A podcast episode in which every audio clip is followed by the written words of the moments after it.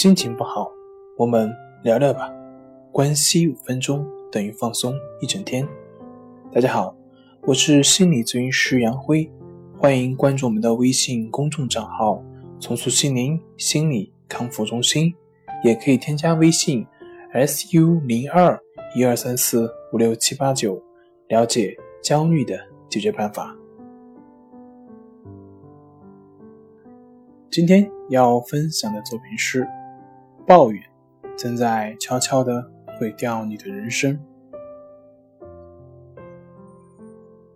前几天看了一部动作片《终极斗士》第三部，武打非常精彩，剧情设计也是非常的好。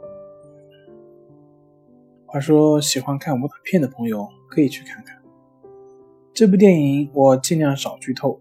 但是里面有个场景的对话让我印象深刻，是说他们一群人本来是拉过来打拳击比赛的，可是呢，由于是监狱的黑幕，为了让一个内定的人的赢率几率变大，于是把其他人全部拉到矿场去干苦力，消耗所有人的体力，不给他们训练的机会，让所有人都无力进行搏斗。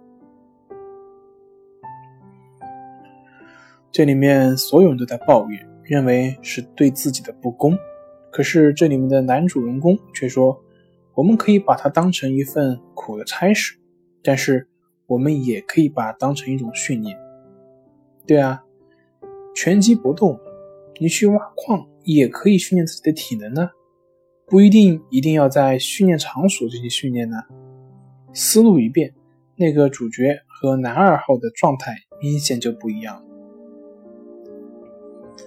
别人在那里愁眉苦脸，内心抱怨着有一搭没一搭的干活，还时不时的还会被卫兵抽打。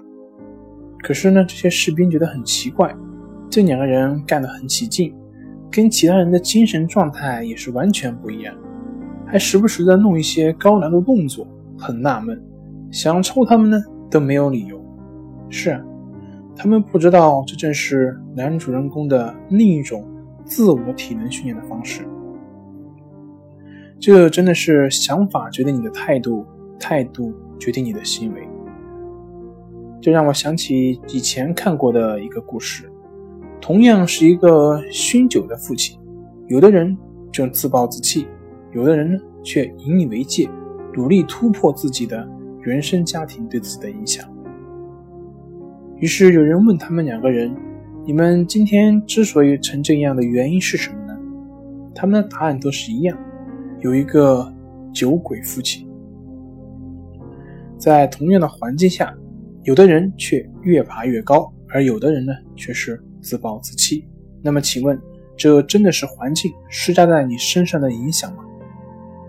你还能够再去抱怨这个世界上的不公平吗？想起一句话。不管我们现在的生活是怎么样的，在这个世界上的某个角落里，都有一个人梦想着能够得到你现在这样的生活。好了，今天就分享到这里，咱们下回再见。